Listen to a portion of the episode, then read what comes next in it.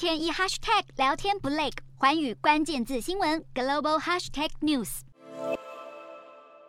新冠病毒变种株入秋之后，传播速度越来越快。美国 CDC 估计，刚命名的欧毒新亚型 BQ 一以及奇亚系 BQ 一点一，已经占新增确诊病例百分之十以上。之前在夏季居主导地位的 BA 五感染率已经降到百分之六十七左右。而在亚洲，新加坡确定变异的 XBB 已经成为当地主流病毒株，占近期新增个案五成四。而欧毒亚变种 BA 五跟 BA 二点七五合计则占了约百分之四十五，二次感染的比率也由上个月的百分之五增加到百分之十七。当局估计短期内单日确诊可能会增加到两万到两万五千宗，不排除有需要时重推口罩令和疫苗通行证。另外，在香港疫情也有卷土重来的趋势。香港九月底松绑入境检疫措施后，发现输入个案中的新欧毒亚系变种有增多现象。十五号就新增二十多例 XBB、BA 二点七五点二、BQ 一点一等感染个案，